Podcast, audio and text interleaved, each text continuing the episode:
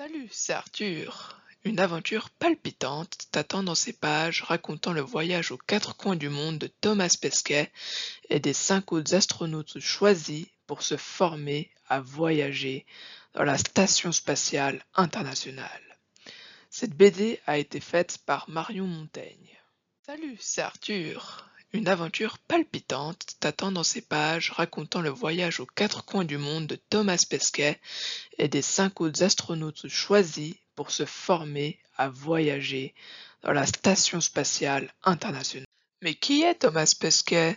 Thomas est né le 27 février 1976 à Rouen et un des célèbres spationautes français.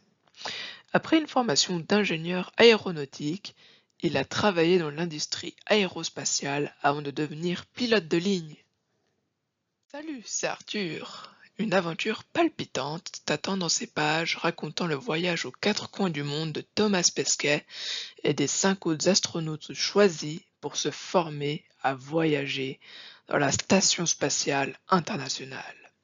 Cette BD a été faite par Marion. Depuis l'enfance, Thomas rêve de devenir astronaute.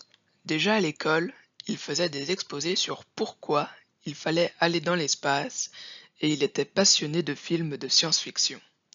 Il passe son bac scientifique, poursuit avec un diplôme d'ingénieur aéronautique, puis devient pilote.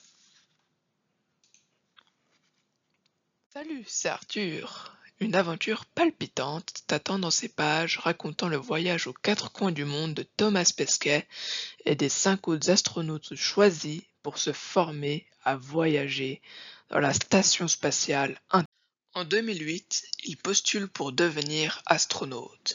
Après avoir passé plusieurs tests d'aptitude, médicaux et bien d'autres, il est parmi les six choisis pour devenir astronaute et ainsi réaliser son rêve.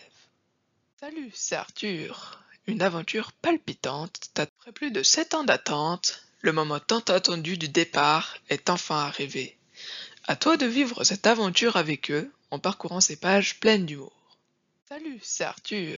À toi qui aimes les BD et rêves, peut-être, de devenir astronaute, je t'invite à lire ce livre. J'ai trouvé cette BD très intéressante et les dessins sont vraiment bien faits.